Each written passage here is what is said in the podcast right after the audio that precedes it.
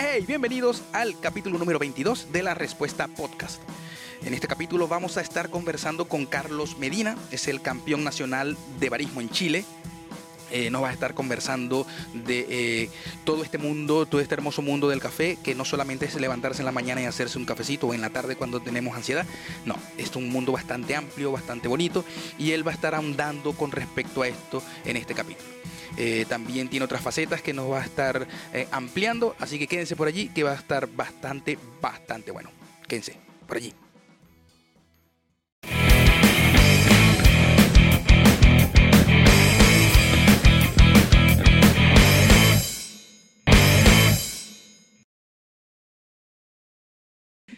Carlos Medina, Carlos, Carlos, ¿cómo estamos? ¿Cómo estamos por aquel lado, por aquel lado de la ciudad? Bien, bien, ¿y tú, Fabián? Bastante, bastante bien.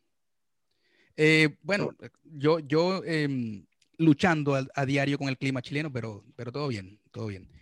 Em, nada, el campeón mundial, campeón mundial, allá vamos, campeón eh, nacional de barismo, es el campeón actual de Chile en, en esta disciplina del barismo. Pero antes de que comencemos, antes de que, eh, de que empecemos a, ahondar en todas esta, estas prácticas y después vamos a ahondar también en tu, en tu otra faceta como, como mago, em, quisiera que explicaras qué es el barismo para esas personas que no lo conocen, simplemente lo ven por encima. Entonces, ¿a qué, a, qué se dedica el barista exactamente? Claro. ¿Qué es el barismo? Eh, bueno, es una profesión que ha ido evolucionando, o sea, que se ha ido haciendo más y más compleja a medida que se estudia más y más y que el rubro crece. Eh, en un principio el término barista viene básicamente de las personas que revisaban los bares en las máquinas de expreso. Eh, ahí como que se dice que se acuñó el término. Eh, y claro, eran las personas que preparaban café expreso, ¿no?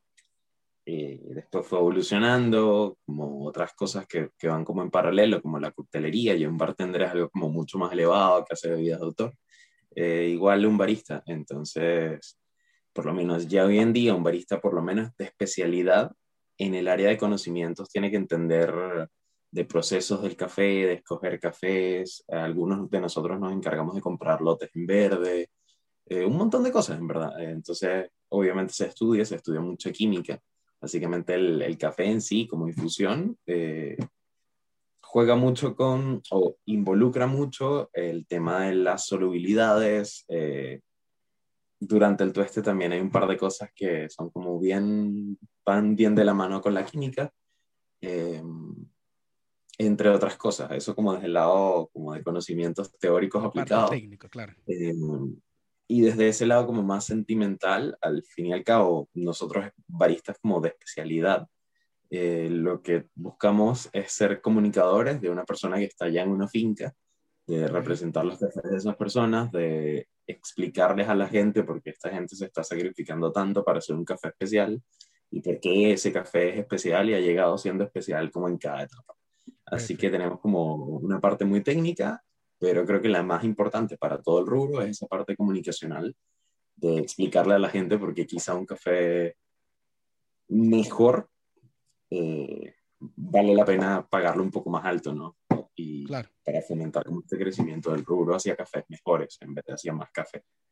Claro, porque por lo general la mayoría, puedo decir que la mayoría, aunque eh, se va sumando la cantidad de personas que va adentrándose más en este mundo del, del café especialidad, pero todavía la mayoría eh, entiende del café aquel de la mañana, donde se hace negrito o con un poco de leche y eso simplemente ya.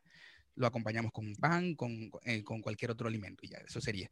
Eh, pero bueno, viendo todo este proceso, como me estás diciendo, que viene desde, desde entender qué está haciendo el caficultor, por ejemplo, y para qué lo está haciendo, hasta el, el, el, el último que toma esa taza, hay un proceso largo y es, y donde entran ustedes los baristas. ¿ya? Claro, em, Entonces, ¿cuándo comenzó? ¿Cómo comenzó toda esta pasión por el barismo? Porque, pregunto, ¿estudiaste para ser barista? Eh, ¿Desde que saliste, desde que empezaste a entender que necesitabas estudiar, eh, trabajar en algo era, era, era eh, enfocado a esto o en algún momento nació? A ver, un poco de mi background, yo estudié ingeniería civil, eh, trabajé como mago tres años, Ok. Y. la ingeniería es una carrera que me, me, apasiona mucho, me gustó mucho, no me gradué porque no me veía ahí en una oficina. Yo soy una persona como más de interactuar con las personas, de, siempre me he considerado como un muy tirado hacia la comunicación, hacia conversar cosas con otras personas, hacia llevar ideas y mensajes. Y no sé, quizá con la ingeniería no, me, no lo veía como un medio tan potente para hacerlo. Puede serlo perfectamente, pero no sé si era el mío. Eh, la magia lo fue durante un buen rato y en ese interín me cambié de país, me vine para acá de Chile, yo soy de Caracas, Venezuela, y me vine justo en un momento en el que la magia estaba en un súper auge, eh, los teatros estaban como muy bien, eh, pero fue durante un periodo muy corto, como que entre adaptarme al país, entre llegar. Te iba a preguntar si era e, e, ese auge fuera en Venezuela o acá. No, fue, acá en Chile, en, en, Venezuela, igual cuando me vine estaba trabajando como más en eventos corporativos, fiestas, bodas, yo con magia de cerca, magia de close-up. Entonces se adaptaba mucho al formato versus aquí que llegué como a un... E, ese formato estaba instaurado en los teatros, era viable llevarlo a teatro y fue genial. Eh, porque claro, había como más preparación, más producción, entonces por ejemplo podías tener una cámara enfocándote las cartas, era, estaba en un auge que duró muy poco desgraciadamente y como que en verdad no me dio chance de, de establecerme bien, así que tuve que buscar un trabajo como mientras tanto, ¿no? Ingreso base. y podemos tener muchas, muchas pasiones, pero también necesitamos comer. Eso, eso es la realidad y entonces es una realidad inequívoca de algo hay que comer. Eh, entonces, claro, entre todas las cosas que podía conseguir, yo me propuse no... O sea, escoger algo que más o menos me gustara. No, no era amante del café, pero me parecía interesante que era un tema profundo. O sea, hay mucho de aprender de él, como la, la cocina, y es algo que siempre como que le he tenido mucho respeto porque sé que hay mucho detrás que no conozco, no tengo idea, yo solo como rico y bien. Eh, me encanta. Eh, entonces, claro, llegué al café porque de todas las opciones que salió, eh, salieron, salió una opción en Juan Valdés, esta cadena de cafeterías colombianas. Ok. Em, Juan Valdés. no, me pareció interesante. Me pareció interesante, así que decidí escoger esa porque era algo en lo que podía quizá profundizar un poco. No morirme de aburrimiento con lo que estaba haciendo y aún así seguir trabajando como mago y seguir como dándole a mi carrera profesional por mi otro lado. Eh, así llega el café y eso, yo no soy una persona como, nunca lo he sido, como muy consumidora de café. Eh, mi mamá es chilena, entonces siempre me eduqué como con el té de la tarde, como más eso que... El vino por la noche, por ejemplo, como claro, sí, o sea, yo no, yo no tomaba de café, café, yo creo que mi primera taza de café, así como que voy a tomarme un café, fue en la universidad. Ok. Eh, sí, sí, como mucho, como, como, como todos claro, aquí necesitábamos estar despiertos. claro, no, eh, me acuerdo que tenía clases, veía clases de química con un profesor de unos aproximados 85 años en un galpón sin ventana. Eh, después de almuerzo. Entonces era necesario. Era necesario. sí, y después como mi experiencia con el café siempre fue como muy desde, lo, desde la experiencia. Eh, no sé, por lo menos en Caracas yo iba a algunas cafeterías a leer cosas de magia, libros de magia, porque igual es algo que se estudia. ¿no? Y claro, yo iba a leer y me pedí un café, pero era como, mm, no tanto por el café, sino por, por el espacio, por ir a sentarte en una cafetería, poder leer Así que valoro mucho también la parte como de la experiencia del café. Claro, claro, porque el café no solamente te enriquece en cuanto al sabor, a lo que se siente luego de tomarlo, pero sino que también es como, es como un, un ritual social. Eh, eh, es simplemente es un ritual social, puede ser un ritual personal. Claro. Eh, no sé, por lo menos yo tengo como mi ritual personal de a veces hacerme, yo como te digo, igual sigo tomando poco café porque ahora consumo mucho café por el trabajo, Así que es como raro tener ganas de un café. Pero como te comentaba, ya atrás tengo una maquinita expreso o aquí tengo mi barra de filtrado, entonces es todo un rito así como ya, me voy a echar 15 minutos haciéndome el café perfecto, eh, claro, planificado. Cuando, cuando, conocéis todo el, todo el proceso, te, te, va a llevar más tiempo. Y lo, y lo, convertimos en ritual, como, como cualquier otra cosa que, que, que lo conocemos, termina siendo un ritual hacer, hacer esa, llevar ese proceso a cabo.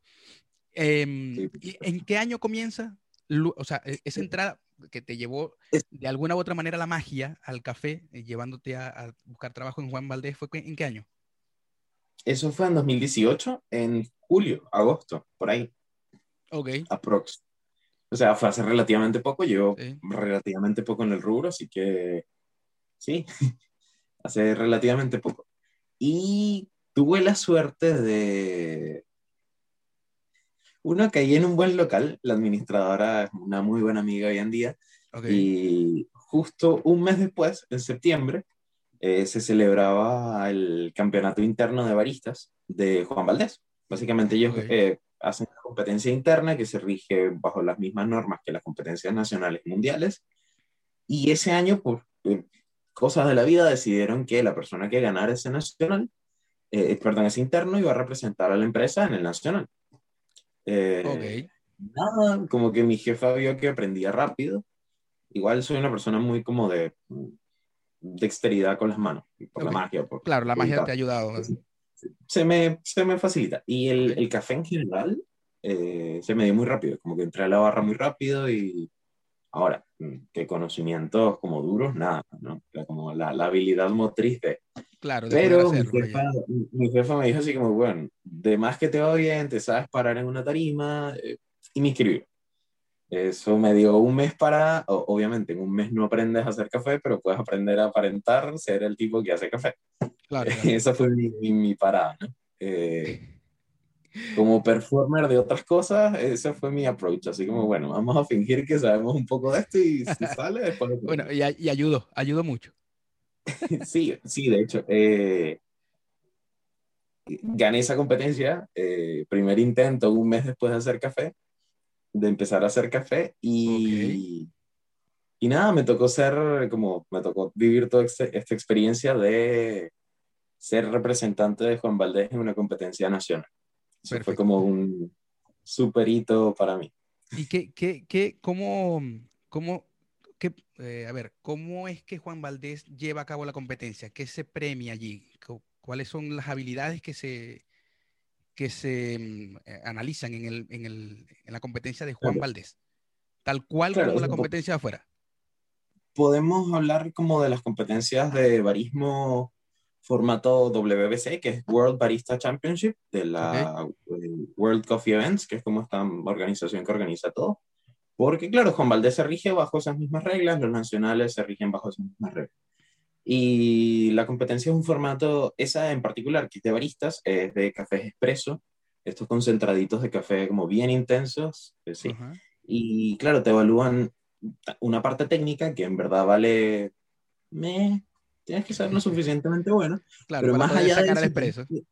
Claro, pero con esa técnica tú tienes que demostrar que todo lo demás que va más allá de la técnica, también lo sabes hacer. O sea, básicamente te evalúan un juez técnico o dos jueces técnicos, dependiendo de la organización del evento. Em, cuatro jueces sensoriales, que son catadores todos. Eh, y claro, te evalúan eh, cuatro expresos, uno cada juez. O sea, expresos solos. Tu café a la máquina y solo tienes tu, para ajustar tu receta, como la temperatura de la máquina en la que tienes el agua, eh, cuánto café utilizas, cuánta agua utilizas Chao. Y por supuesto, ¿qué café utilizas? No? El café es de libre elección del competidor. En el formato de Juan Valdés solo usas café de Juan Valdés. Es lo único te, iba, a preguntar.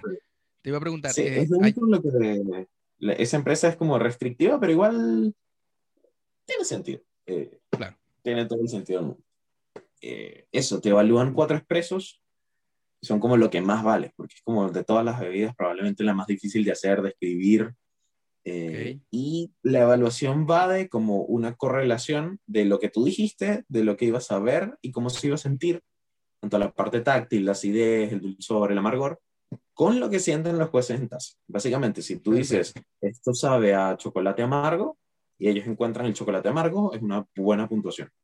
¿sí? Okay. Pero si tú, por ejemplo, dices, sabe a naranja y no está la naranja, eh, no es una buena puntuación. Y si ellos consiguen naranja y tú no lo dijiste, tampoco es buena puntuación. Tampoco es buena puntuación. Ahora, el, sé que hay, que hay distintas, distintos tipos de café. Hay, hay cafés con, con, con, sabores achocolatados, con sabores eh, más ácidos, con sabores, sabores más dulces. Juan Valdés también tiene esa, esa gama de sabores en los cafés. Juan Valdés tiene como una línea base, por llamarlos así, que son cafés eh, como blends, como mezclas, eh, orientadas en una dirección. O sea, tú es como, por ejemplo, el grano del volcán, que es el que ellos usan en espresso, es como un tueste muy oscuro, muy amargo, pero al mismo tiempo muy intenso. Em, tienen colina, que es como más liviano, y tienen como líneas de orígenes, como de esta, este café proviene de esta región, y este café proviene de esta región. Y claro, igual que el vino, quizá un poco, lo que pasa es que si hablamos como de regiones, es difícil como caracterizar todo el café de una región bajo una serie de como de de ítems, ¿no? O sea, no todos los cafés de esa región van a saber iguales. Saben igual, claro. Pero sí te dan cierto nivel de, un cierto sello de esa región.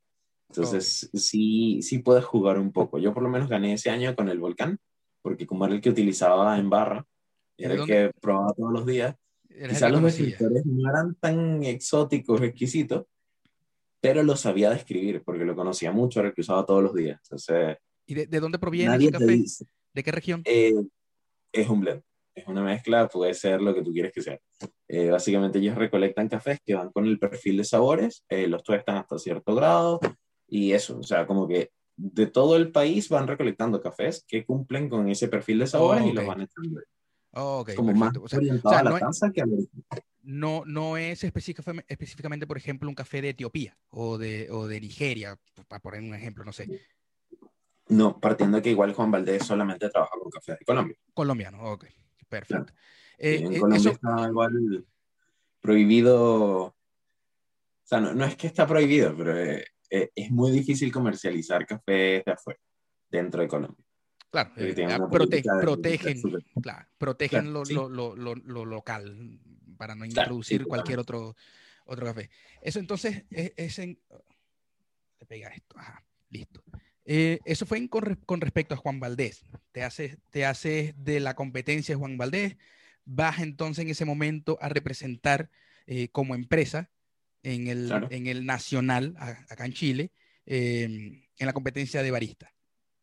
Eh, hay, un hito entre medio que igual es importante, que fue, o sea, hasta, hasta este momento como que Carlos estaba muy enfocado en la magia, como que salió esto y solo fluyó, fue como algo que hacer, algo entretenido. Y uno, el otro premio, además de, bueno, o sea, obviamente hubo un trofeito, me acuerdo que me, justo lo tengo aquí porque lo, lo saqué ayer, me regalaron mi primer tampercito, es como un apisonador de, de, café que fue como parte del premio. Y lo que realmente creo que me cambió como mi manera de ver las cosas sobre el café fue el, eh, básicamente el campeón de Juan Valdés ese año se llevaba el premio de ir a Colombia, a Bogotá, a ver la competencia nacional de Bogotá, como para prepararte, para entender lo que era. Eh, cinco días allá en Bogotá, en la expo, segunda expo más grande de Latinoamérica. Sigue siendo el año 2018 eso. Sí, eso, esto fue, perdón, esto fue en octubre de 2018. Okay. yo viajé a Bogotá, estuve viendo eh, justamente me recibió Joanny Largo, que fue campeón ese año de Colombia, entonces obviamente fue una experiencia súper inspiradora ver a Joanny como en todo su trayecto, cómo se, no cómo se preparó todo lo que se preparó, pero sí como, cómo era el estar detrás de cámaras en lo... Claro, claro, claro. Como él preparándose para competir ese día.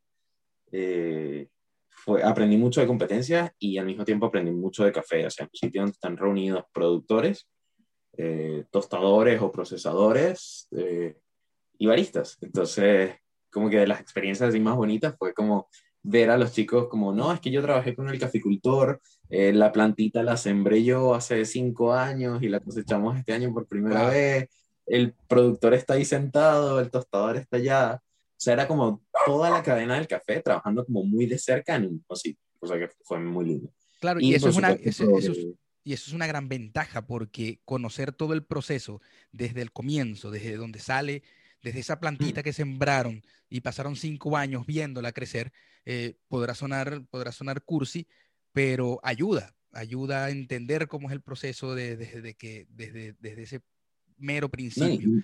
y, te nutre. Y más allá de... Eh, obviamente tú vas a cuidar tu plantita, tus plantitas para competir mucho más vas a estar como muy dedicado a ellas y todo eso le aporta mucho al, al, grano y a la taza final. Em, y eso, obviamente, ahí fue donde como se encendió esa chispita, entendí la responsabilidad que era, eh, lo quiero ir a un nacional y fue como, en ese momento hice clic así como, oye, esto es mucho más que lo que estoy haciendo.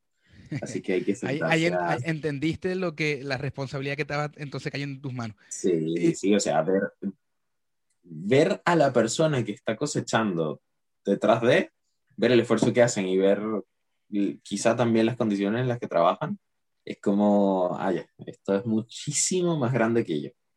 Y, eso, y, esos que, y esos que están en esas condiciones que me estoy contando no son los dueños de, esas, de, esas, de, esos campos de cultivo. No lo son. No, o sea, eh, son muchos recolectores que les pagan el día, les pagan el kilo, les pagan, depende, pero claro. sí, sí es una realidad dura. No sé, por ejemplo, en Panamá, eh, esto, esto, es gracioso, pero es cierto y bien oscuro, ¿no? Eh, como el café. En Panamá, entre los cultivos, ¿sabes que en Panamá se cultivan como cafés de alturas muy, muy, muy bestias, ¿no? Okay. estamos hablando de 2100 metros para arriba, o sea, muy, muy alto y en montañas muy empinadas. Eh, claro, entre los cultivos de café colocan mallas, como entre cada cierto rato, para que si un caficultor se cae, o sea, si un recolector se cae, lo atrapen. Wow. o sea. A ese, nivel, eh, de, ese nivel es que a, lo que se exponen los, los, claro, o sea, los recolectores. Sí, es complicado, es un trabajo complicado y ¿Y llegaste, estuviste por allá viendo eso o, simplemente anécdotas del rubro? Son como anécdotas del rubro, en verdad. Yo cuando estuve en Bogotá no, no alcancé a ver, o sea, mi experiencia más cercana con una planta de café, no sé, era los té que, tenía familia o amigos y, no sé, tenían un cafecito ahí cultivado, pero más allá de eso no, nunca tenía el chance de estar en finca. Eh, y en Colombia estuve como solo en la feria, pero claro, en la feria como que te mostraban, tenían como los caficultores tenían como su stand y mostraban su finca, sus procesos y todo. ¿Y llegaste a absorber algo de, de, ese viaje para allá para aplicarlo en, el, en la competencia nacional acá en Chile? Sí, ¿Te sirvió? sí, o sea, obviamente creo que la mayor lección fue el entender qué estaba pasando detrás y la responsabilidad que yo tenía. Entonces, cuando llegué aquí a Chile, obviamente llegué así como yo competía en equipo con dos chicos más y fue así como, oigan, eh, hay que aprender. No podemos, no estamos jugando, esto va en serio. Claro. Y claro, de ese clic yo empecé a estudiar mucho, a buscar información de café donde se pudiera y, y eso, me preparé. Después tuve la suerte de que Joanny, el que ganó ese año en Colombia, eh, vino a, ayudarnos una semana. Ah, qué bueno. Él también, es de la empresa, también es de Juan Valdés, entonces básicamente estuvo una semana trabajando con nosotros para pulir las rutinas y, y eso, en verdad, obviamente fuimos sin, sin, saber mucho de cómo era la competencia aquí en Chile, pero eh, sacamos quinto lugar yo, sexto y séptimo el equipo. Así que fue... eso en la competencia acá en Chile competencia de Chile a nivel sería, sería la primera. Ese, fue tu, primer, primera, presentación como barista representando. Ahora, pregunto, ¿vas a representar en ese momento a Juan Valdés o como barista? ¿O equipo de baristas? Como barista de Juan Valdés. Ok, pero sí eh, representando a la empresa. Sí, claro, o sea, obviamente el, con el logo de la empresa, dentro de ciertas líneas de empresa. Eh, eso, quizá hubo cosas que eh, no me atreví a hacer o no podía hacer, porque claro, por, era como por, tener ciertos lineamientos, pero sí, sí, o sea, terminas representando como una empresa, ¿no? Ahora, ¿y no creéis que eso, eso sería o pudo haber sido una limitante? Porque, por ejemplo, o pregunto, más, primero antes de, de, decirte, eh, ¿los otros competidores también representaban empresas o ellos estaban yendo como, como eh, independientes? Donde podrían eh, tener la libertad de hacer lo que, lo que quisieran sin tener que tener una empresa que le dijera, bueno, tienes que hacer esto o prefiero que hagas esto. Claro, dentro del tema de los costos, competir es carísimo, pero carísimo. Entonces, casi todos, o sea, casi todos competimos respaldados por una empresa, auspiciados o de alguna forma con algún tipo de apoyo, porque hacerlo solo es muy difícil. Aparte que es un, hacerlo, hacer todo el trabajo que requiere una sola persona es muy difícil. Al final yo soy la persona que está parada ahí, pero detrás de mí obviamente hay un equipo, eh, tengo un entrenador, eh, somos como el grupo pequeño, somos tres cabezas pensando en cosas que pueden funcionar, cosas que no, y entre los tres. Y mi coach eh, actual es bicampeón, el bicampeón anterior a mí. O sea, él ganó las dos competencias anteriores a mí, que fue el que me ganó en 2018. Ok, perfecto. pero claro, es como tratar de... Él está ahí por continuar con este proyecto, él fue a dos mundiales, le de seguir, como traspasar ese conocimiento. Entonces, eso, como que a pesar de que puede ser una limitante, es como casi siempre llegan a la final equipos grandes. Por lo menos ese año llegó eh, Taller Café con los primeros cuatro lugares y Juan Valdés con los, con los dos siguientes que esa es como la final. Las finales son de seis competidores. Todos, todos estos, todos son de empresas chilenas, son chilenos, todos los que representaron, o sea, todos los que compitieron en ese nacional. No, eh, bueno, Taller Café es una empresa chilena de... A eso me refería. Y claro, el campeón ese año fue Camo, Camilo Giraldo, él es colombiano, eh, fue parte de Taller Café mucho rato. Y claro, él ganó las dos veces como compitiendo para ellos. Eh, los otros tres chicos creo que sí son chilenos. Eh, yo, venezolano. Y el otro chico que compitió conmigo de Juan Valdés, que salió sexto, eh, chileno. Variadito. bueno, la variedad a veces está lo mejor. Em, bueno, llega el momento entonces de competir, eh, vas a representar entonces, entre comillas, a una, a una, empresa que te da el apoyo, porque bueno, es bastante difícil como, como individual hacer estos, estos, estas competencias. Em, porque eh, de hecho tengo este entendido de que eh, varios equipos tienen hasta sus psicólogos porque es una presión increíble. No, uno, uno cree, eso pasaba mucho, creo que al principio también con los, el, el, el gaming cuando todo esto comenzó, eh, comienza como muy básico, como muy, muy, muy de nicho, y fíjate a lo que se ha convertido actualmente, que son competencias increíblemente grandes, y creo que eso es lo que está ocurriendo con, el con, con, con estas competencias de café especialidad y de barista. Ya, luego de que, de, que en, ese, en ese 2018 no pudiste llegar, llegaste de cuarto, creo, me estás diciendo. Quinto, quinto. De quinto. Eh, te quería ayudar. Este, ¿Qué pasa? ¿Cómo te preparáis? ¿Cómo te preparáis? ¿Qué buscáis? ¿Buscáis ese, ese equipo fuerte como para decir, bueno, ya yo solo sé que, o, no solo, sino eh, voy a necesitar mucho más de lo que eh, había hecho antes? ¿Cuál fue la preparación previa, o, perdón, eh, posterior a, esa, a ese quinto lugar? O sea, a ver, uno que salí de ahí como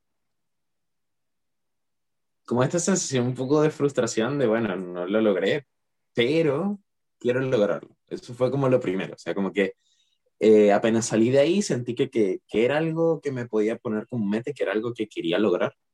Eh, no sabía cómo. Claro. eh, Además que, que estuve un par de... Soy, soy, nuevo en el rubro, o sea, no es que, no es que lleváis tiempo formándote. Esto fue una, una, oportunidad que te tocó y, y, y para adelante.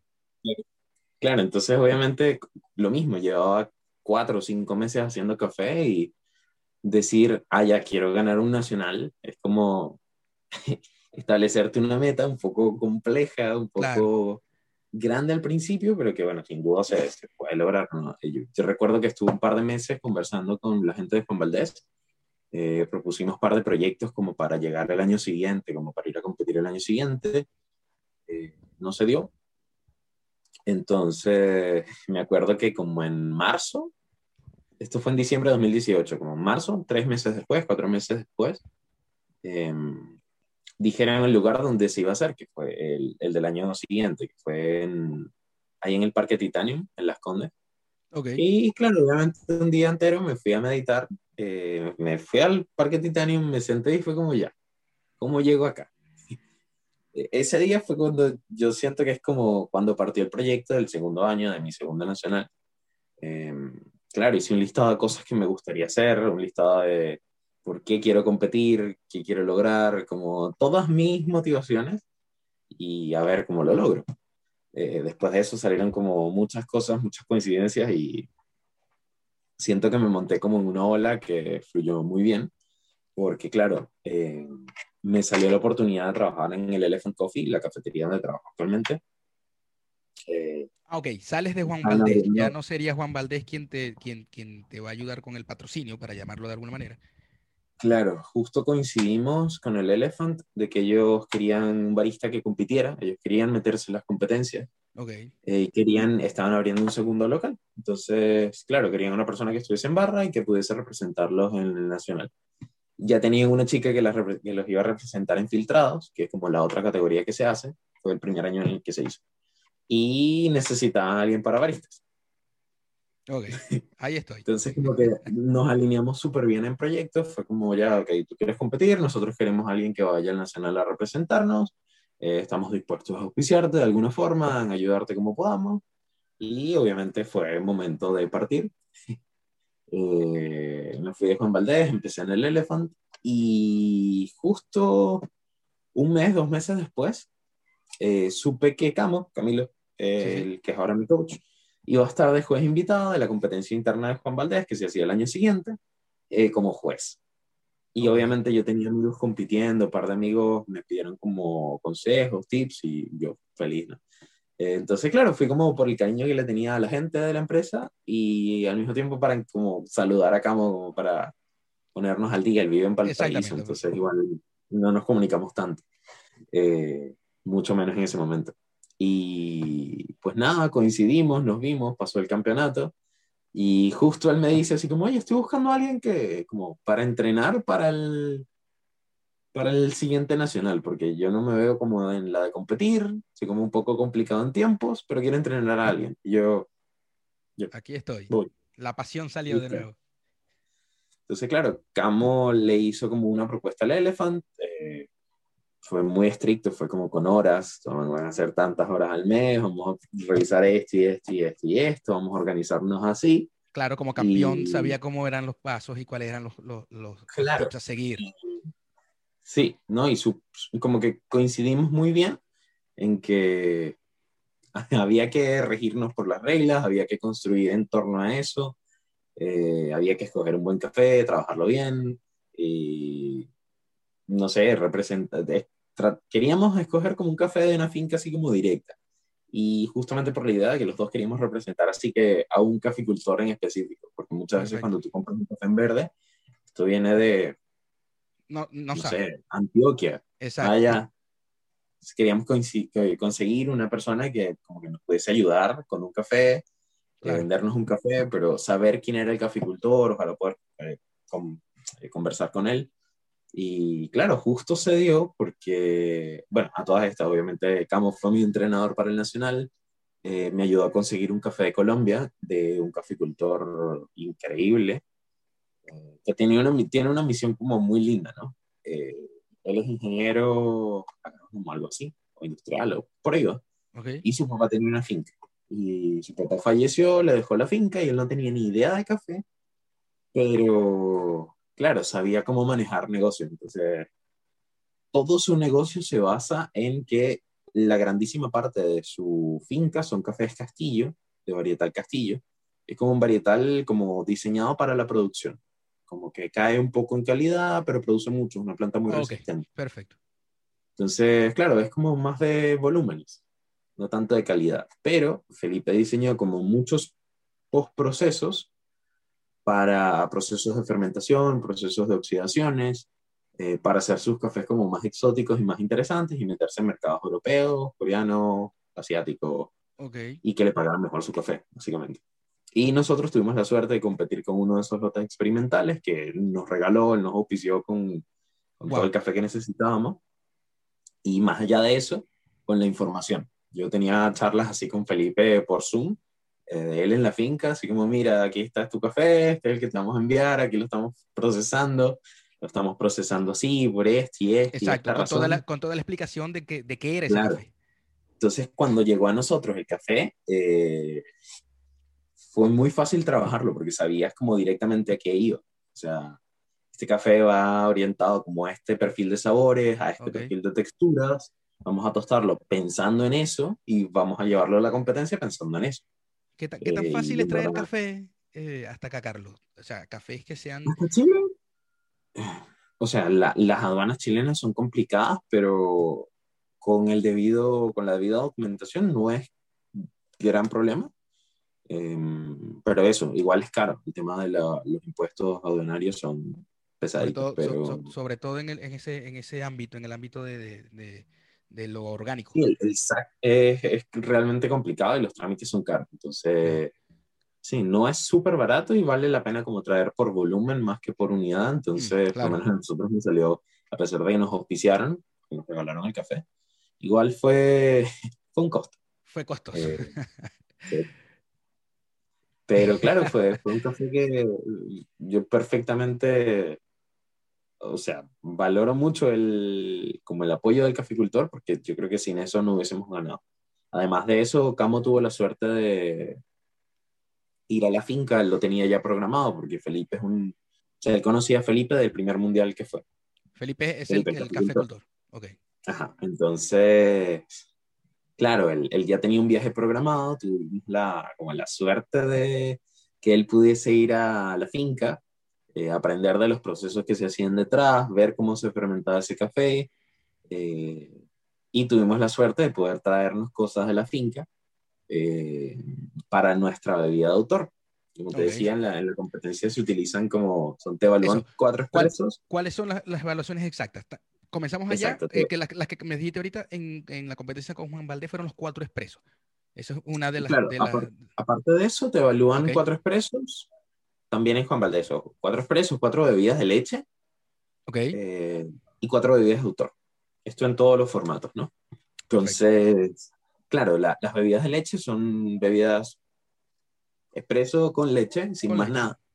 Eh, donde tú tienes la libertad de escoger cualquier tipo de leche de vaca, eso sí, como una restricción que siento que mutará en el futuro, pero... claro, con, todo, esto de no, de no utilizar o de, o de, la tendencia vegana, en algún momento se llegará a utilizar eh, otro tipo de leche. Pero bueno, tengo entendido que en ese, en, ese, en ese punto en específico, cuando se quiere, por ejemplo, trabajar con arte latte, no sería lo mismo. Arte latte es el, el, el, arte de hacer las figuras en el, en el café. No sería lo mismo porque no tendrían la misma consistencia, tengo entendido. Sí, claro, o sea, la, la ausencia de grasa, básicamente la grasa recubre las burbujitas de aire que no le inyecta. Entonces lo que te da esa elasticidad y esa crema eh, de burbujas resistentes, que es lo que te permite dibujar, eh, la grasa. Entonces necesitas por lo menos de las leches vegetales, las de avena se texturizan bien, porque son como las más grasosas, ¿no? Pero, igual hay una diferencia enorme entre la calidad de una leche y otra para hacer hortelano. Bueno, pero como dice, eh, eh, mutará y, y, y, habrán, habrán espacios en las competencias para que se pueda utilizar. Eso no, no, no creo que no vaya a llegar. Igual, igual, por lo menos en las competencias no se evalúa artelate. Esto es, una, esto es un ítem raro porque no se evalúa arte late menos que lo hagas. Eh, o sea que a, final de cuentas no hacerlo es mejor. Ah, no hacerlo es mejor, porque claro, si no haces arte late, el requisito mínimo es hacer un punto blanco, como este cappuccino muy tradicional. Ok, sí, sí. Esta bebida leche que va con un punto blanco y el circulito como dorado café. Ok.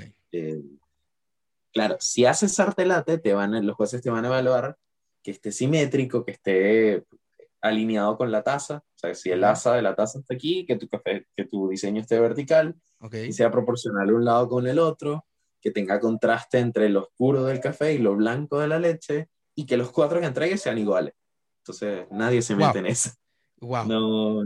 ahora, esa, ahora esa, esa, persona que, que se acerque, supongamos que de tres, de los cuatro, tres, que cumpla por lo menos de toda esa simetría, de toda esa perfección en cuanto a hacer el dibujo, tomaría más puntos. O más bien te va restando si lo... Si... O sea, es que es muy riesgoso porque el total de ítems son como 6 puntos por juez. Esos son 24 puntos de unos 700. Entonces yo no sé si quisiera invertir mi tiempo ahí. Exacto, 26, exactamente sacar 26 de esos 700 allí, no, no. Claro, y ahora, ojo que si, si tú haces los cuatro circulitos perfectos y simétricos y con buen contraste, solo el circulito, también te puedes llevar los 24 puntos, así que... Ok, ¿para qué arriesgar? sí, no, no. no hay mucho que pensar ahí. Por eso casi nadie, o sea, para eso está el formato de competencia de arte late y bueno. Que es en específico no está dentro de esta competencia. Sí, o sea, en este se valora como más los sabores, es una competencia más sensorial y más de más comunicacional, porque como te decía, se evalúa lo que tú dices del café versus lo que el juez siente. Lo que va a sentir, claro. No se evalúa más nada fuera de eso. Entonces, Entonces son como más de comunicación. Los cuatro, los cuatro expresos, son los cuatro cafés con leche y los cuatro, de autor. donde, claro, básicamente eh, tienen que ser a base de expreso igual, porque van con el formato de la competencia. Esos expresos tienen que ser como extraídos en el momento. Todos los expresos tienen que ser como molidos y extraídos dentro de la competencia. Em, y tiene que tener como sinergia, tanto de sabores como conceptual. Entonces, la sinergia es este término de básicamente dos cosas que juntas hacen mucho más que ellas dos, como una al lado de la otra. O sea, como que eh, usualmente ves mucho que escoges como dos frutas o una fruta y tu café, eh, que por ejemplo pones ciruela y tu café, y entonces entre las dos cosas eh, forman como una nota a mango. Eso es sinergia de sabores. Es como que estás creando un tercer sabor a través de otros sabores. Perfecto. Eso, de combinando y, y, cuando, cuando quedaste de quinto, disculpa que te lo vuelvo a recordar, este, eh, competiste en, en, las, en, las, en, los tres, en los tres puntos, o sea, los cuatro expresos, los cuatro café con leche y los cuatro eh, bebidas de autor. ¿Qué bebidas de autor hiciste en esa primera, esa primera competencia? Partamos porque no era rica. Partamos por ahí. Eh, no, me acuerdo que utilicé par de infusiones, o sea, hice como que si tú explicas por qué no lo puedes hacer en el momento, puedes adelantar algunas cosas. Entonces yo hice una reducción de manzanas con canela para agregarle dulzor y una reducción de limón y frambuesa. Okay. Entonces, claro, básicamente con esos dos concentrados se los agregaba a mi expreso y era como para resaltar notas de ese café que tenía como una notas a limón como bien marcadas y notas como a frutos secos y nueces. Entonces la idea era como llevarlo más hacia lo como limón, frambuesa, como cosas cítricas, ¿no?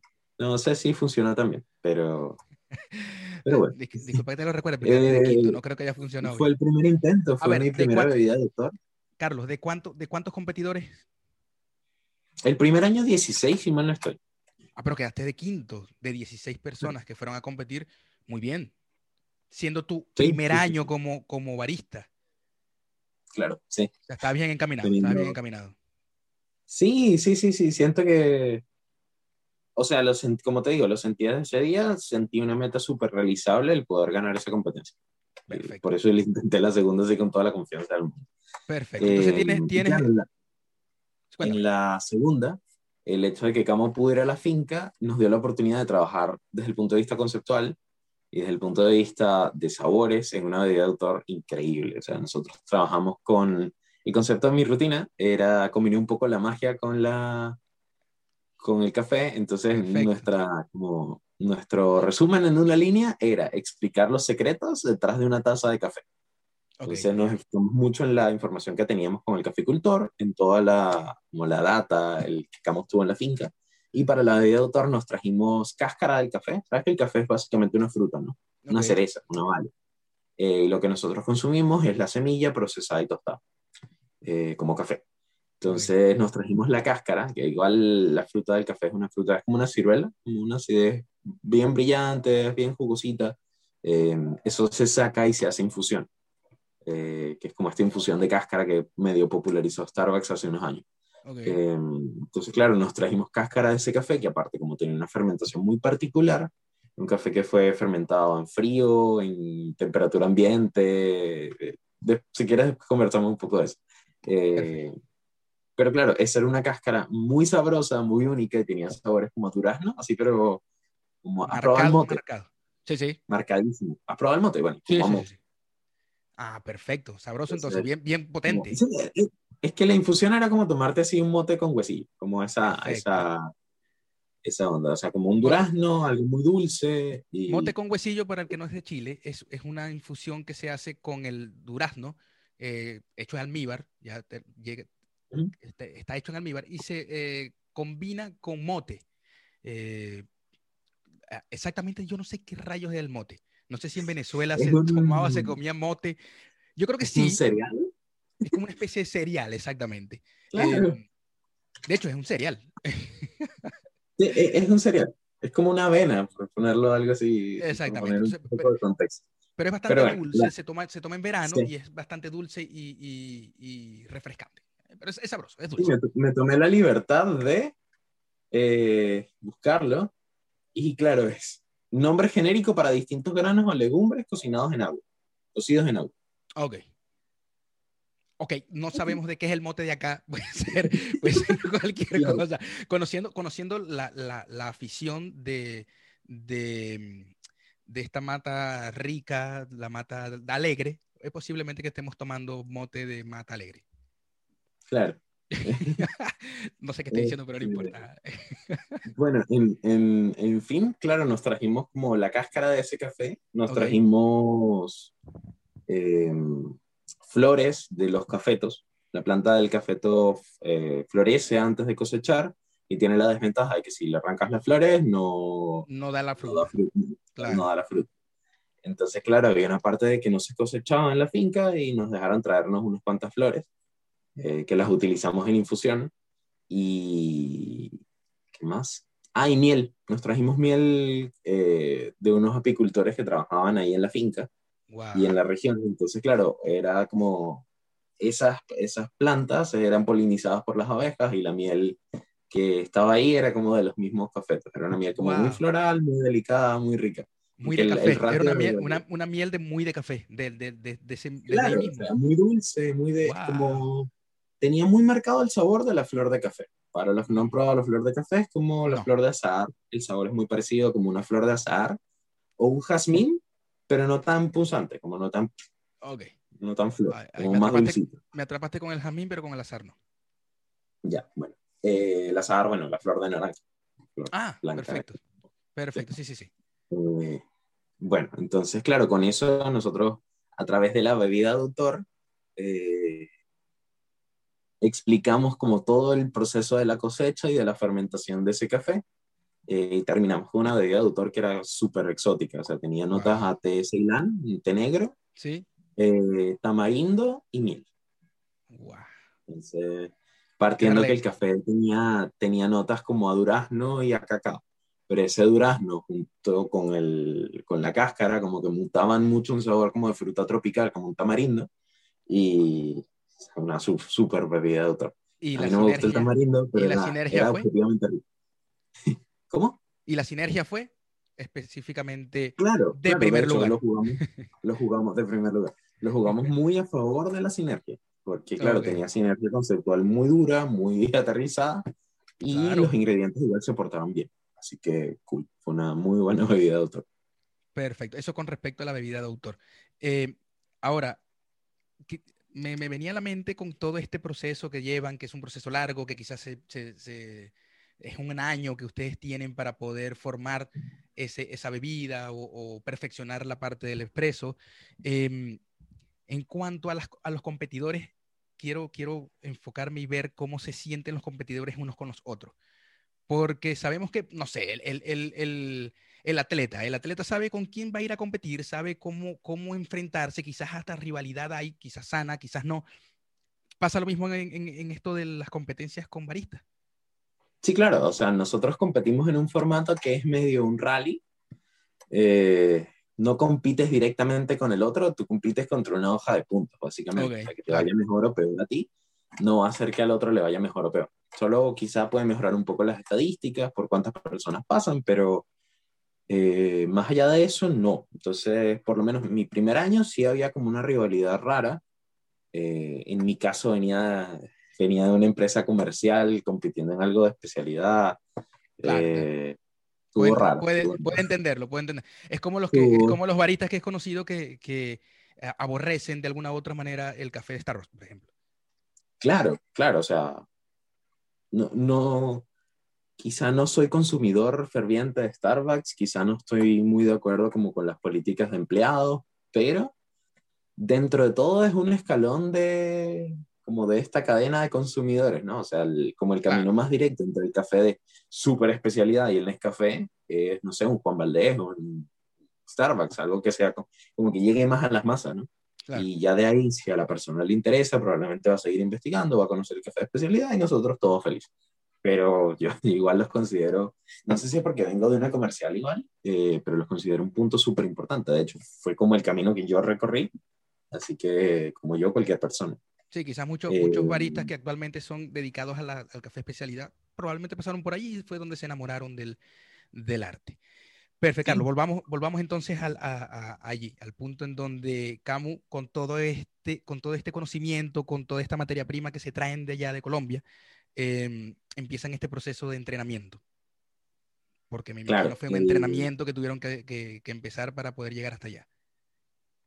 Eh, bueno, del, del, entrenamiento es muy bestia, mentalmente es súper agotante y tienes que cubrir muchas áreas. Entonces, básicamente, no sé, yo tenía limitadas mis cervezas porque eh, no podías consumir algo que te afecte tanto la capacidad sensorial. Claro. era así como que tuve cuatro meses sin tomar cerveza, sin salir, sin nada. Eh, para, un país, para un país o para un continente que es amante de la cerveza, eh, es difícil. Y para, para, un Carlos que es amante de la cerveza también, para qué decir que no. Ah. no quería llegar hasta ese punto, pero bueno, ya lo dijiste. no, pero, pero bueno. no, pero claro, es muy, mentalmente es muy estresante porque tienes una fecha límite. Okay. Y tú quieres hacer lo mejor posible para... Eh, así que nada, o sea, el, el, café, nosotros justo, aparte, nos agarró pleno estallido social aquí en Chile en 2018, un mes antes de la competencia las logísticas fueron complicadas, todos estábamos estresados. No sé, yo llevaba, nosotros empezamos a entrenar creo que tres meses, cuatro meses antes, cuatro meses antes, creo. Y ah, estamos hablando de que yo trabajaba. Pensé que iba a había sido un, un, entrenamiento mucho más largo. No, o sea, es que entre ponernos de acuerdo, Elephant, Camo, Carlos, entre coordinar, eh, Llevo como cuatro meses de entrenamiento full. Okay. Eh, pese a que ya teníamos como cosas trabajadas, ¿no? Pero digo, de sentarnos así como vamos a darle a entrenar. Y claro, yo en ese momento estaba trabajando en el elefante de lunes a viernes, eh, un sábado de por medio, y los domingos los tenía libres. Entonces yo entrenaba todo el domingo, desde las 10 de la mañana hasta las 10 de la noche, con Camo. Eh, wow. Trabajaba en las mañanas, las tardes las dedicaba como a resolver problemas que nos quedaron pendientes del domingo anterior para llevarlos el siguiente domingo. Y un sábado por medio trabajaba. Entonces mi día libre era un sábado cada dos. O sea, tenía como un día libre cada 14 días. Entonces fue súper desgastante. Estresante, claro, me imagino. Y obviamente estás trabajando constantemente, entonces no dejas de pensar en eso. Era, me pasó muchas veces, como me ha pasado con otras cosas, que como que estás trabajando tan bajo presión que a veces te despiertas a las 3 de la mañana y que, bueno, encontré la solución, la anoto rápido y me vuelvo a dormir. a dormir. Obviamente no estás descansando, tu cabeza está ahí dándole vuelta. Sí, eso suele suceder eh, al músico, le sucede mucho. Por ejemplo, a mí que me gusta hacer música, me pasa mucho eso que me puedo levantar una madrugada con algo en la cabeza, con un ritmo o algo, y trato de, grabarlo en el teléfono o de anotar lo que pensé. Es así. Es cuando se está metido tanto en el, en el, en el, en el personaje que quieres, que quieres terminar de, de desarrollar. Em, esto, bueno, fueron, fueron cuatro meses, Carlos. Luego de esos cuatro meses. Sí, obviamente revisamos de todo. Desde, yo en ese momento no era tan buen barista, revisamos desde los vertidos, desde cómo hacer el punto blanco perfecto, lección 1. Eh, extracción de expresos, revisamos todo, pensamos como en todo, aprovechamos, tratamos de aterrizar la experiencia de como fue, fue, como un ejercicio de ambos, porque era qué quiero hacer yo y cómo lo quiero lograr, y Camo también fue como su, internalizar en qué se equivocó y tratar de no hacerlo conmigo. Claro. sí, igual Camo fue muy abierto con su información, vimos sus hojas de evaluación del mundial, eh, fue así como ya tratemos de no cagarla en estas cosas, así que... ¿Y Camo, Camo en el mundial, en el mundial quedó en qué lugar? En el segundo que compitió, 44 de 60 otra vez. En el segundo que compitió, quedó 44 en el... de 60. Perfecto. ¿Y en el primero? En el primero, 54 de 56, si mal no estoy. Ok, perfecto. Y bueno, imagínate tú, 56 países compitiendo, 56, 56 eh, personas que aunque, aunque por lo que me estoy contando, eh, estas competencias, la, eh, por la manera de evaluación, es competencia con uno mismo.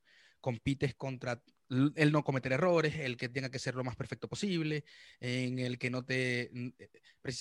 específicamente eso, no cometer los errores para que sea lo mejor posible y, bueno, si el, otro lo hace menos, mejor, perfecto. Si, eh, si no. Eso.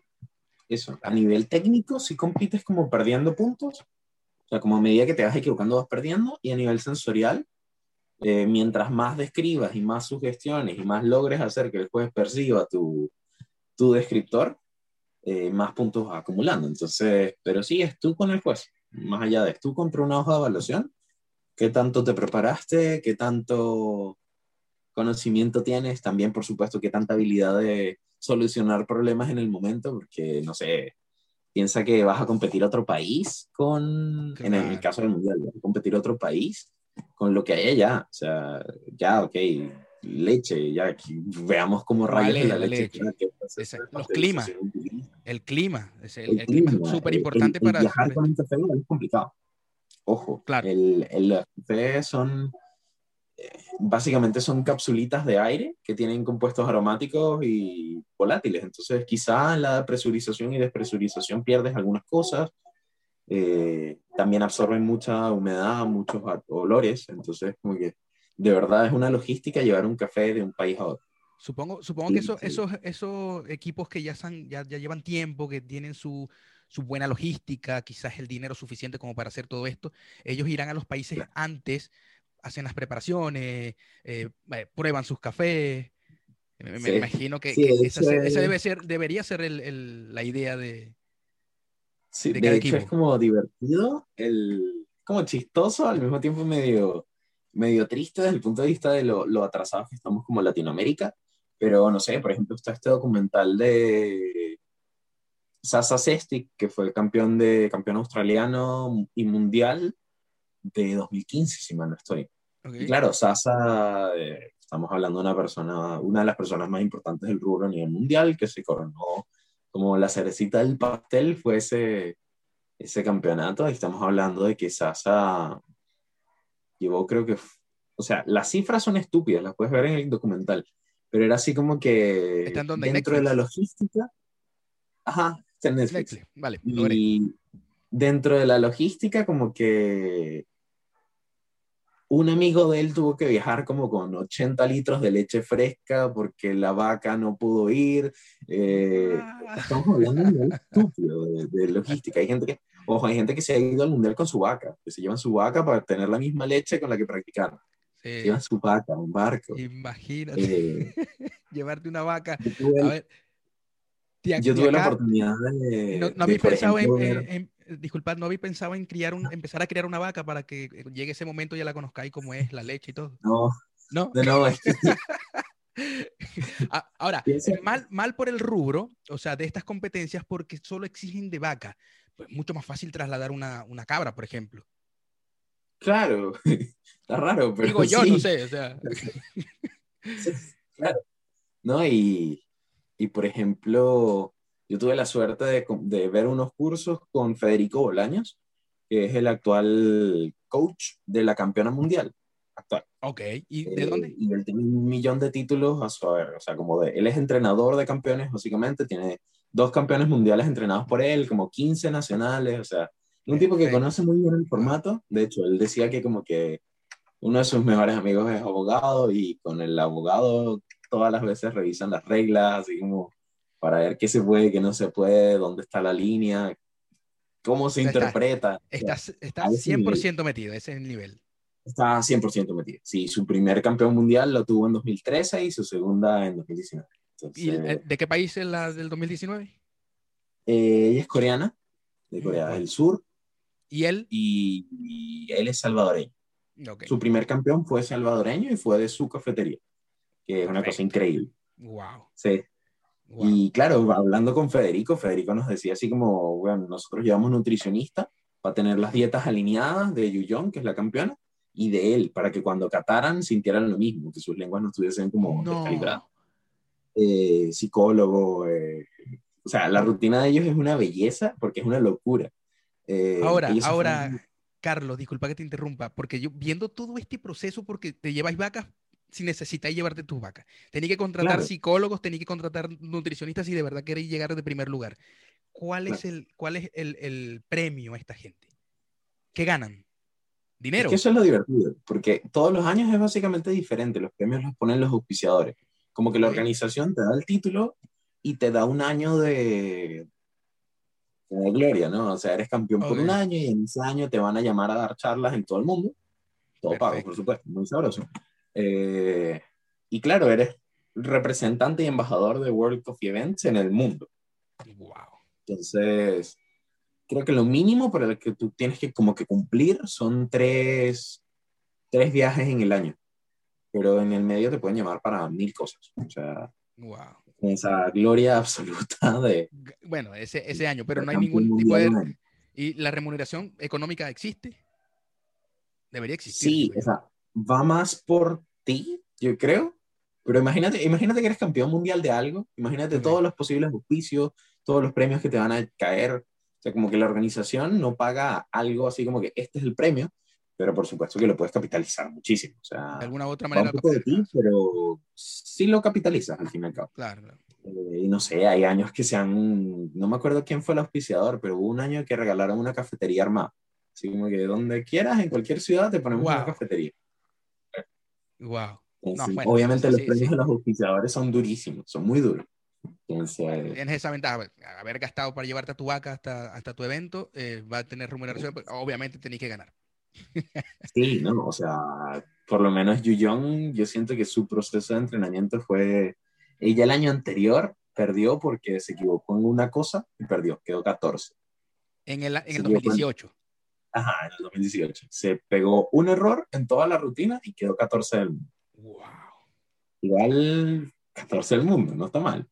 Pero claro, ella llevaba entrenando desde 2013, corrido. Desde 2013 ganó como en, o sea, ganó, ganó en 2019 seis años de darle.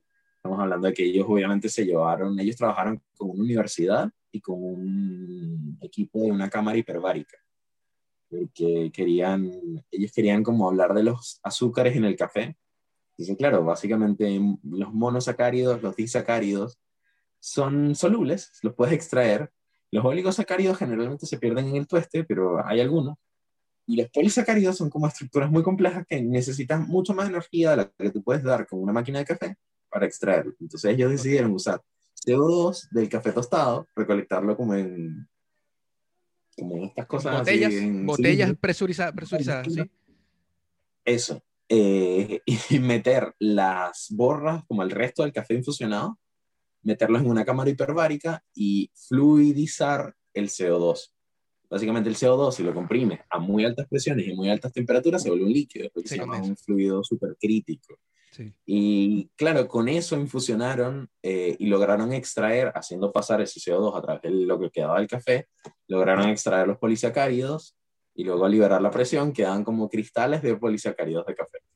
Y eso fue lo que utilizaron en su bebida de autor. Entonces fue la primera persona en el mundo en lograr desarrollar como un café con todas las azúcares que te puede dar el grano, en la taza.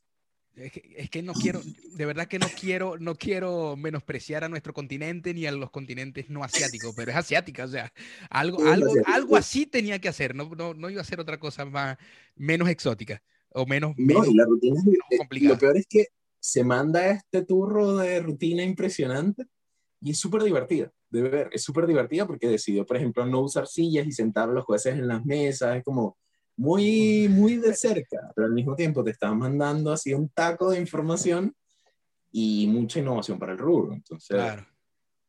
Wow. Y después de eso, eh, ¿hay alguna, algún, alguna toma de esa información y se está trabajando en eso para café? ¿O es muy complicado como para ¿Tenéis conocimiento de eso? La, verdad es complicadísimo. O sea, no... Sí, bueno, no. Es que pensando todo lo que hizo, yo creo que, que, es más caro hacer dos gotas de eso que vender, no sé, mil cafés al día. Entonces, claro, o sea, no, igual el estudio está increíble.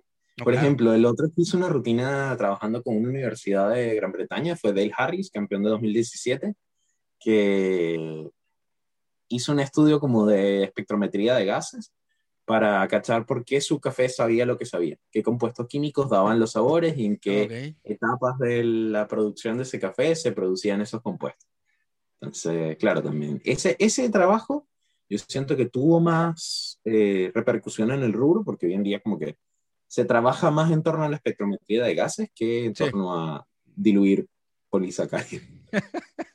en una cámara hiperbárica. claro. no, los números eran y que a 80 bares, 100 bares, como 400 grados centígrados. wow. Estupidez. y que miren, miren, yo les voy, eh, para, para mi presentación de este café de autor, tienen que meterse en esta cámara porque puede haber una explosión que no nos puede dejar a todos eh, heridos. Así que ustedes, jueces, siéntense de ese lado del, del vidrio. Es re divertido porque entre las reglas hay un ítem que es como que si tu bebida de autor es replicable en barra. Y es como que. No, ¿sabes? Ese punto lo perdieron hace Lo perdió mucho. o sea, ojo que las competencias son como un juego de ganar y perder. Nunca vas a ganar con todos los puntos. De hecho, como que la persona que más puntos ha sacado, creo que sacó 460, 470, de 600 y algo son la final. Entonces, claro, te estás comiendo 200 puntos que quedaron en alguna parte porque los sacrificaste para ganar otros puntos. Ok. está bien.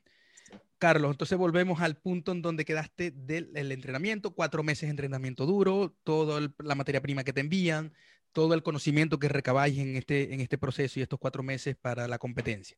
Vamos a la competencia. ¿Cómo te fue en la competencia? ¿Qué hiciste?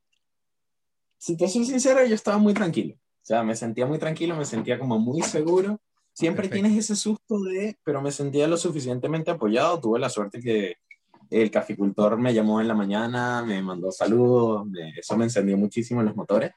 Y, y nada, yo fui muy a la mía, como mi competencia anterior fue medio incómoda, como que había mucha rivalidad, así como... Claro. Yo fui, ah, me voy a ver con mis audífonos, me voy a poner a pulir mis tacitas en un rincón y enfocado en lo mío. Igual Camo siempre estuvo encargado de tenerme. Camo fue psicólogo, nutricionista, coach. Perfecto. Entonces, Quizás, eh, quizás fue también, Carlos, porque no, no, no estabas yendo representando a, a, a Juan Valdez en este caso, esa empresa que quizás te ponía trabas o límites. No es que o sea, igual la presión era enorme. Yo siento que mi presión del segundo nacional fue mucho más grande porque había mucho más presupuesto, eh, mucha más gente involucrada y aparte tenía atrás el proyecto de Camo. O sea, Camo igual llevaba dos años trabajando por un mundial, una competición mundial y claro, había que cumplir la, la tercera. La expectativa, claro. Con el proyecto, claro. Claro, claro. Entonces sí, la presión había. De hecho, como dos semanas antes yo sufrí de un bajón como de todos la, los valores. De hecho, yo me tuve que hacer exámenes de sangre, me pusieron la misma semana tres inyecciones de B12. ¡Wow! Así sería la, la, presión. La presión eh, hizo, hizo Claro, no, todos los valores al piso, se me descompensó la tiroides, estuve como seis meses tomando después pastillas para, hormonas para regularizarla. Wow. Sí, sí, sí, sí, pero, pero eso, sí, el, el, primer día fue medio raro, me tocó competir con un molino que no, tú básicamente puedes probar los molinos, pero aquí en Chile, como por tema de que no hay muchos, eh, no es como que cada competidor tiene su molino designado, como pasa en el mundial. Entonces, claro, aquí probabas un molino y habían dos. Entonces te podía tocar como que siempre hay ligeras diferencias como entre cómo muelen, entre cómo están graduadas las muelas. Porque tiene un numerito de referencia y esa referencia puede estar igual o puede estar distinta, ¿verdad? Eh, justamente me tocó el primer día el molino que no conocía. Ah. Y ahí es donde entran estas cosas de que tienes que saber resolver, tienes que saber no entrar en pánico y claro, yo mi primer día no es que me fue mal, pero pasé creo que de tercero o cuarto. Porque el molino que yo había probado tenía como los números, o sea, estamos hablando de que había como un 30% entre el punto que yo había probado y el, como en referencia, ¿no?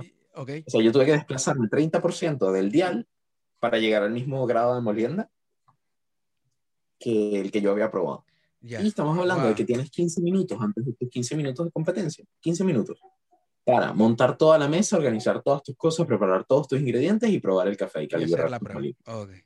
Entonces, dentro de ese tiempo, a mí no me dio chance de, de calibrar el molino. O como porque fui ajustando, tú vas ajustando a poco, como para tampoco irte muy grueso, muy fino.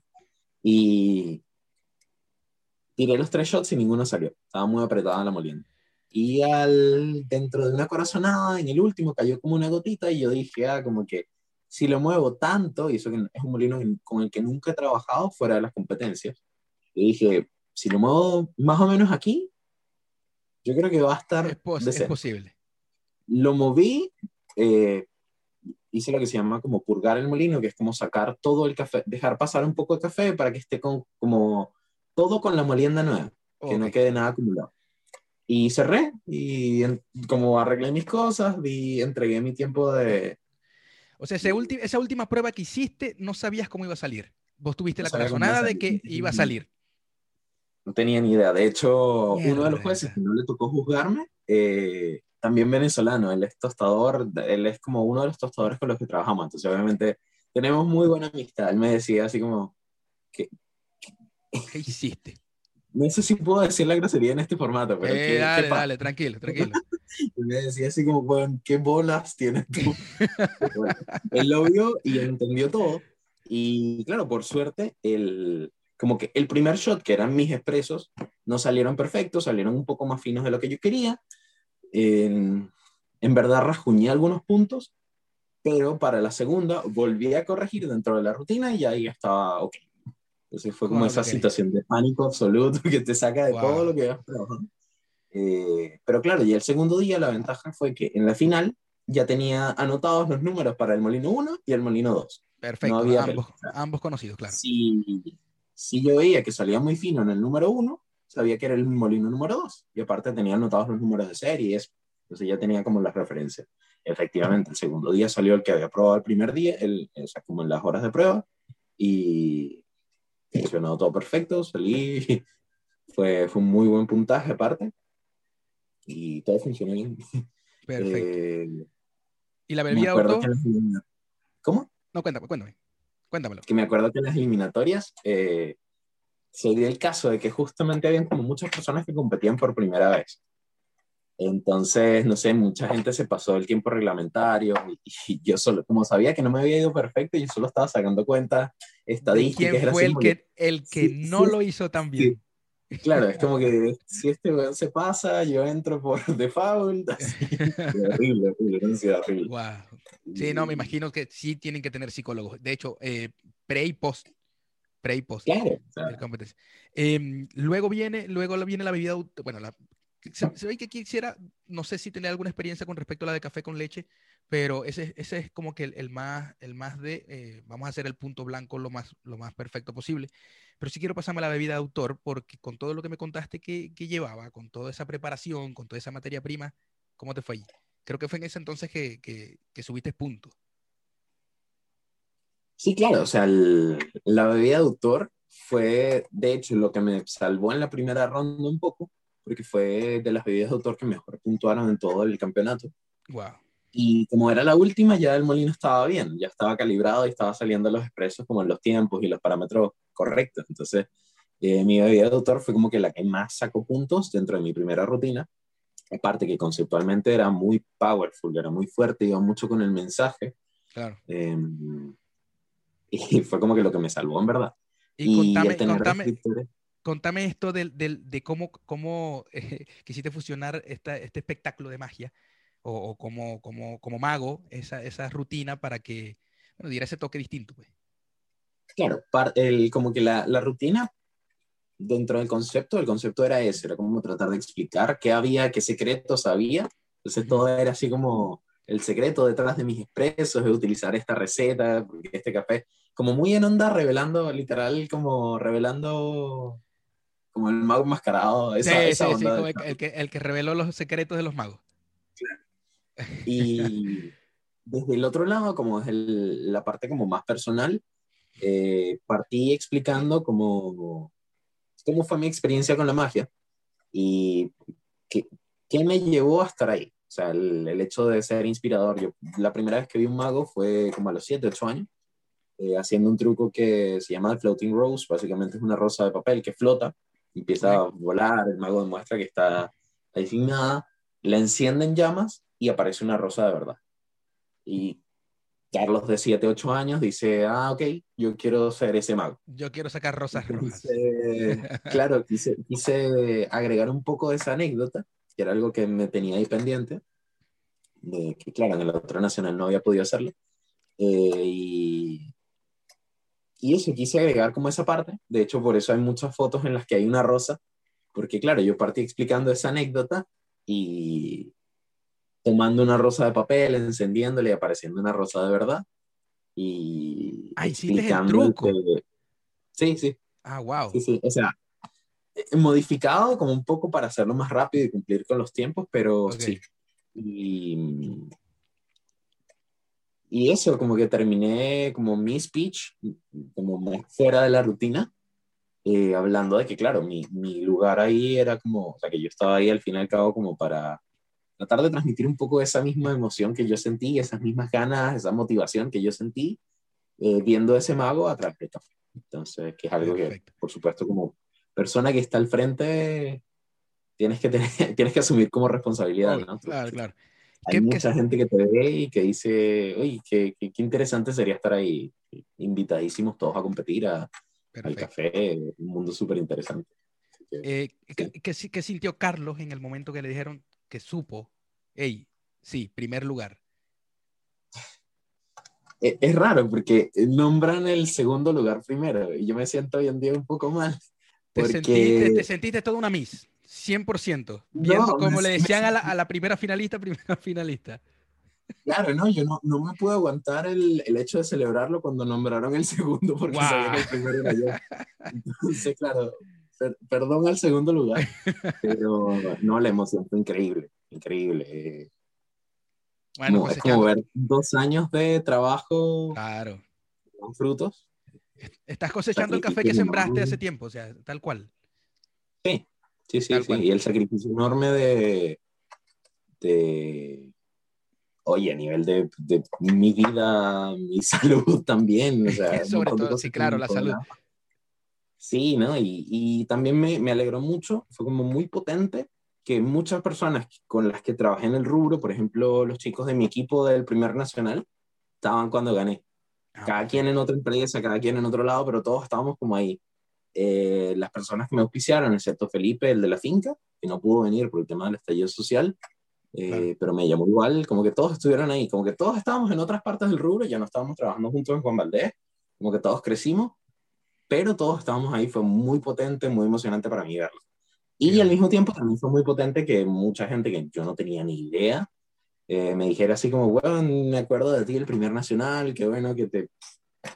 Que es hay gente que te admira y tú no tienes ni idea y te das cuenta como del alcance que tiene lo que hace.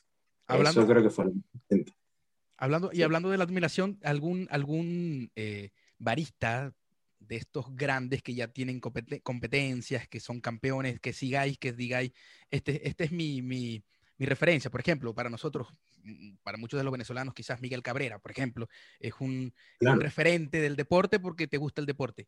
¿Qué referente tenéis como barista? Como barista, eh, tengo un par de referentes igual, admiro muchísimo, aunque no sea competidor, admiro muchísimo a Federico y el cariño que les pone a sus competidores. Eh, al que ganó en 2017, a Dale Harris, que llevó esto a otro nivel. él es inglés, él es inglés, ¿no? Él es británico, sí. Británico, ok. Eh, y admiro mucho su perseverancia. Yo tuve la oportunidad de entrevistarlo. Wow, ¿en serio? Sí, sí, fue una conversación increíble. Y con todo este tema de las cuarentenas, que se armaron como muchas entrevistas online. Eh, yo tuve la oportunidad de entrevistarlo eh, en algo que al final nunca se publicó, pero igual la conversación fue increíble. Y claro, me contaba que él estuvo 11 años compitiendo. 11 años. Nunca ganó el nacional. Después de 11 años, gana el nacional y gana el campeonato. Y gana el campeonato mundial ese mismo año. El campeonato mundial, mundial, Pero claro, ya estaba tan preparado que sí. Sí, bueno. Sí, sí. sí entonces, claro, ese nivel de perseverancia, obviamente a Yuyón, a Agnieszka, a personas que. Agnieszka es la campeona de 2018. Rusa. Eh, eh, polaca. Y tiene, ella tiene un historial de competencia ridículo. Estamos hablando que ella tiene, sin contar los años de pandemia, creo que ella tiene en 9 o 10 años 31 competencias. wow. Es una cosa estúpida. E, ella es, ella fue creo que nueve años campeona nacional de barismo, de filtrados y de arte de late en su país. Sí, ella compite las tres categorías y las gana. Y, gana. Sí, ella, ella es campeona mundial de barismo de 2018, creo. Eh, campeona de Coffee for the Good Spirits, que es otra categoría, no se compite aquí en Chile, pero es otra categoría como de la misma organización, que es como de bebidas espirituosas con café. perfecto. Perfecto. Eh, tercer lugar de Artelate, si mal no estoy, a nivel mundial. Y creo que compitió en filtrados un par de veces y salió finalista o semifinalista. Bueno, digna de admirar. Oh, digna de admirar, sí, ¿no? Y, obviamente a, todos los otros baristas, porque no sé, una vez es imposible saberte todos los nombres, pero admiro muchísimo a todas las personas que van y proponen algo en el mundial, que no es fácil llevar un statement, una rutina. Eh, de todos he aprendido algo y todos me inspiran muchísimo. Sean mejores o peores, hayan ganado más o menos, todos en verdad son hasta cierto punto referentes. Pero mis, referentes así presentes son creo que son Claro, y no solamente es el hecho de que, de que pueden tener ese, esa, esa determinación de poder llevar todo eso a una competencia, sino todo el proceso que vivieron para poder tener ese, ese, ese, ese esa, esa, fruta que mostrar a, la hora de competir. Bueno, ¿cuándo viene, ¿cuándo, viene el, campeonato, Carlos? Porque ya soy campeón, campeón nacional acá en Chile. ¿Y para cuándo no tienen fecha? ¿No hay todavía algún tipo de, de información? Claro, todavía no hay fecha. Eh, tuvimos tres fechas antes y claro, las tres se cancelaron por temas de COVID. Eh, es difícil hacer coincidir 60 personas de 60 países en un mismo lugar con todas las restricciones que hay. Así que, claro, actualmente la última opción era Grecia, pero se canceló el evento. Así que vamos esperando. ¿Y la preparación? Hay un par de opciones siguientes, no sé, eh, por lo menos hay una feria en Taipei en noviembre, pero no sé si se haga. Puede ser allá, puede ser en Estados Unidos, que hay dos ferias el año que viene. Depende. Así que eso, estamos esperando fecha. Y claro, seguimos trabajando de a poco, a un ritmo más lento, como que igual te pone en la situación de que tú, siempre quieres competir con café fresco, entonces eh, dependes del lugar y la fecha para buscarte una cosecha. Entonces, Pero complica mucho la pero si te estáis preparando para ese momento, o sea, si estáis en el, en el proceso de, de, de, seguir evaluando todo lo que necesitáis y de lo que ya en lo que te queréis enfocar para hacer la, la, la rutina, todo, todo, todo, el proceso.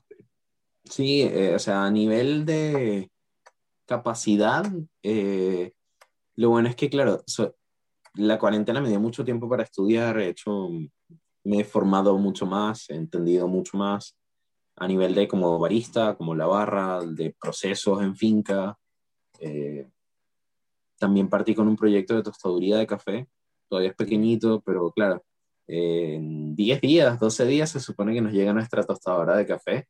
Sí, claro, ya tenemos también la, la, capacidad para perfilar nosotros el café, hacer nosotros el perfil de tueste, trabajar nosotros directamente con el café que, que, quizá no sé si lo quiero tostar yo, o sea, yo en verdad me gustaría que de Chile se formase un equipo y que fuésemos a competir en equipo y que las personas que son expertas en tostar tuesten, que yo soy experto en competir, compita. Compitas, claro. Entre todos un equipo, ¿no? Eh, y claro, eso también me he ido entrando como en el rubro, conozco más gente, tengo un poco más de network. Eh, así que sí, quizá no estoy dedicado como a escribir la rutina, pero estoy reuniendo herramientas. Claro, claro, claro.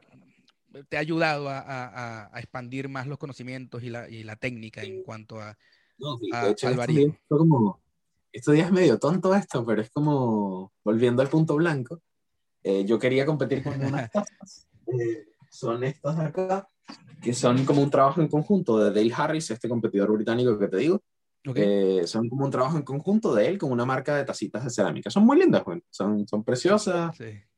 Eso es para el expreso. ¿Cómo? Para, leche. Para leche. Ok. Ah, claro, para, para, el punto. Claro, claro. Entonces, claro, yo cuando empecé a practicar, eh, la persona que me auspició para las tazas eh, me ofreció estas. y te lo juro que yo no podía, no podía hacer el punto bien centrado, porque igual como la boca es angostita, es un poquito más difícil de verter. Y no pude, decidí no llevar las tazas que me gustaban porque básicamente perjudicaban mi calidad de bebida porque no tenía la técnica como tan desarrollada. Y en estos días me compré esta porque hace jueguito con mi máquina expresa. Ok. y, y claro, como que me pegué, me llegó a la cafetería, entonces me saqué unos shots y probé a hacer mi puntito y me sale perfecto. Perfecto. sin esfuerzo, a la primera, sí.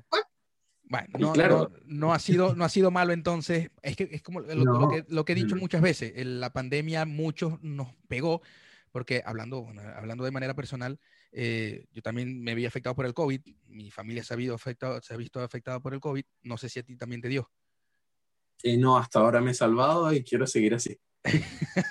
bueno, te recomiendo sigáis salvándote. O sea, no, hacer lo posible de que perder el olfato y el gusto, o sea. Sobre todo, sobre todo vos que necesitáis eso, eso.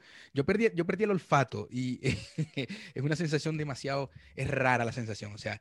Em, ¿Pero eh, lo, alcanzaste a recuperar o? Sí, no, sí, sí, de hecho, pasaron, ¿qué? Pasó cinco días y enseguida ya volví, volvió a leer y solo fue, solo fue el olfato.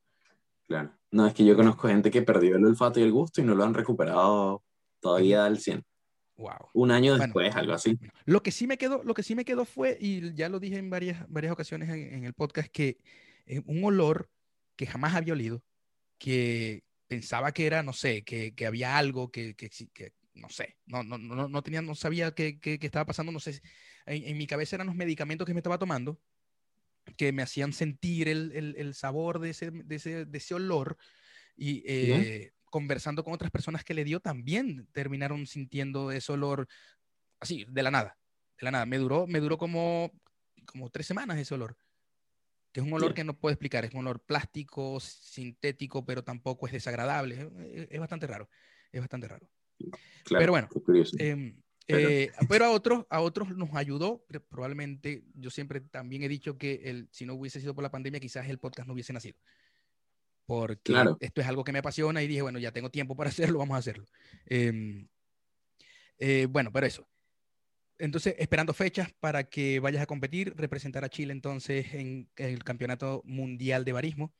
Y, y nada, bueno, te deseo la mejor, la mejor, no de la suerte, sino de los éxitos, porque sé que habéis trabajado duro, quizás en poco tiempo, quizás a otros les tomó 11 años poder llegar a, a ser campeón, pero te, deseo que no sean 11 años, que sea mucho, mucho, mucho, mucho, mucho.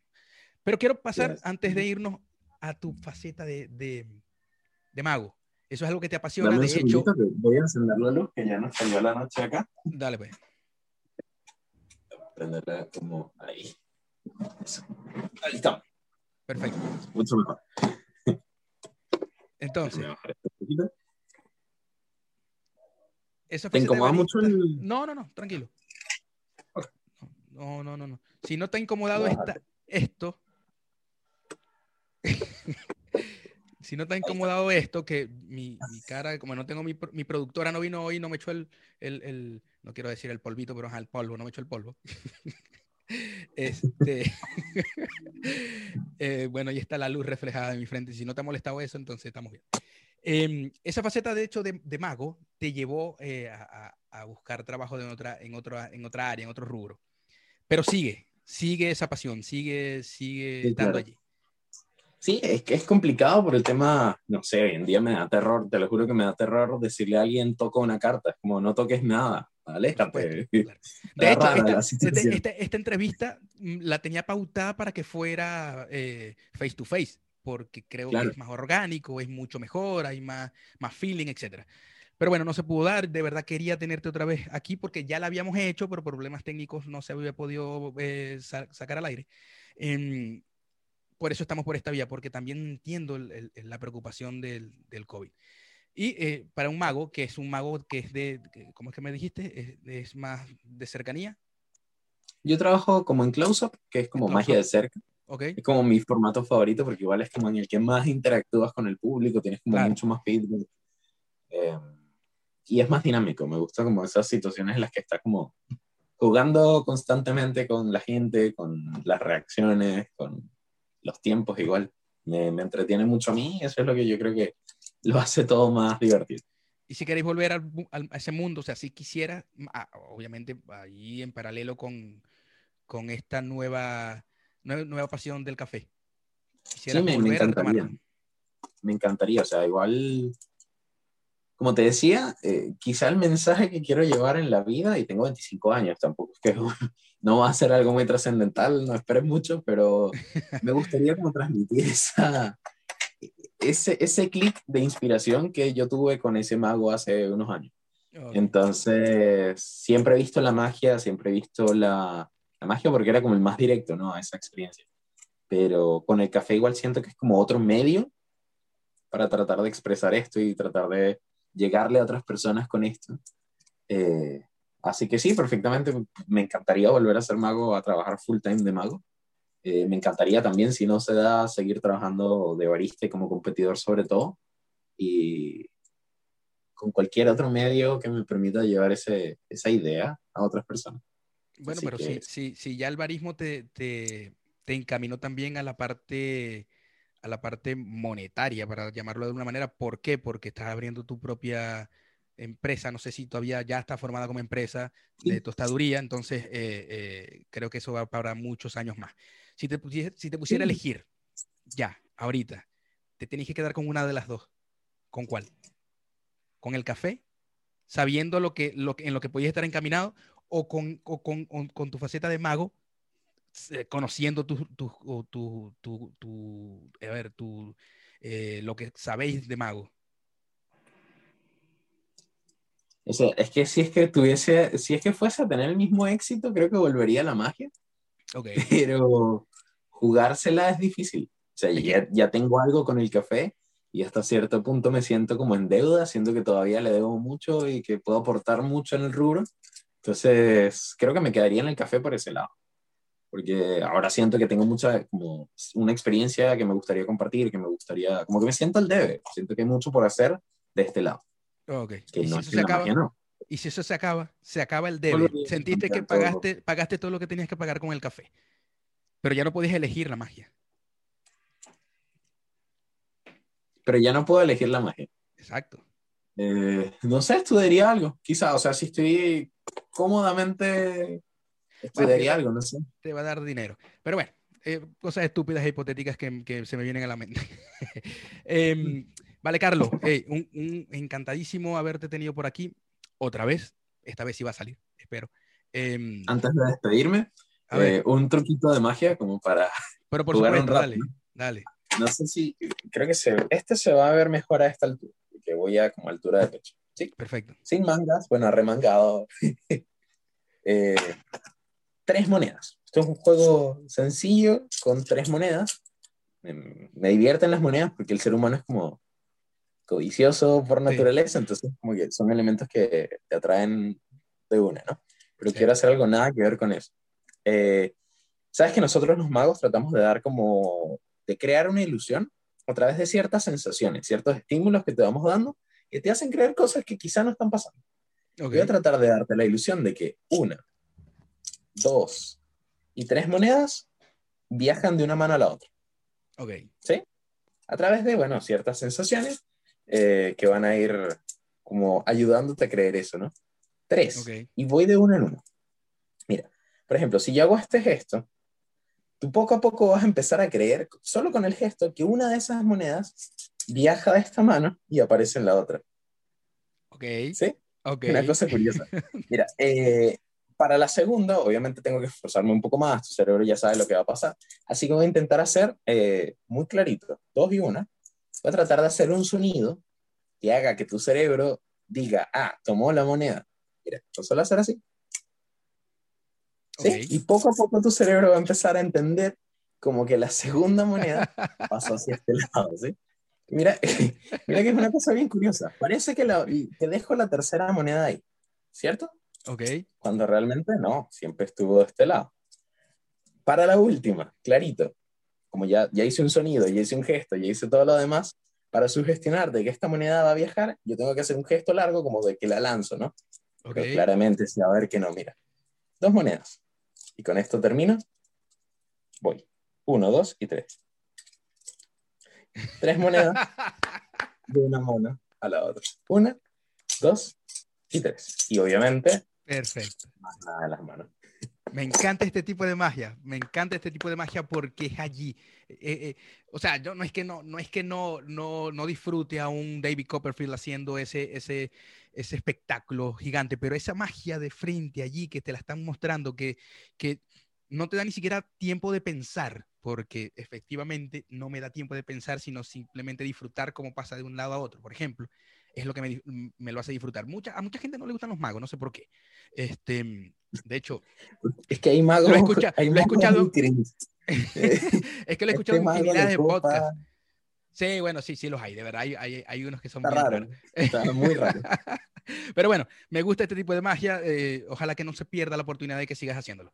Em, y bueno, con esto despedimos, Carlos. Muchas gracias. Un abrazo desde acá. Espero que en algún momento podamos tenerte otra vez acá con eh, ya ese campeonato eh, o, en pie o ya ganado o con buenos puestos. ¿Bien? Bueno, perfecto. Perfecto. Ahí nos Carlos, vemos más adelante y seguimos conversando. Gracias por todo. Y que esté muy bien. Gracias. Chao, chao. Bien, ese fue el capítulo número 22 de la Respuesta Podcast. Gracias por los que se quedaron a verlo. Gracias a Carlos por esta hermosa conversación. Eh, recuerden que son todos los martes a las 8 por YouTube, por Spotify, por Apple Podcast y por Google Podcast. Así que no se lo pierdan, suscríbanse, por favor, ahí van a estar las redes. Es gratis, es fácil, así que no van a perder mucho. Eh, también quiero comentarles que Fela sigue allí. Sigan sus redes, aquí se las dejo. Fela, Fela por aquí, por aquí, Fela para que lo sigan, vean todo lo que hace y hagan los regalos que ustedes quieran hacer. Así que pendientes que está hermoso todo lo que están haciendo. Mientras tanto, nos vemos en un próximo martes por la misma vía. ¡Chao!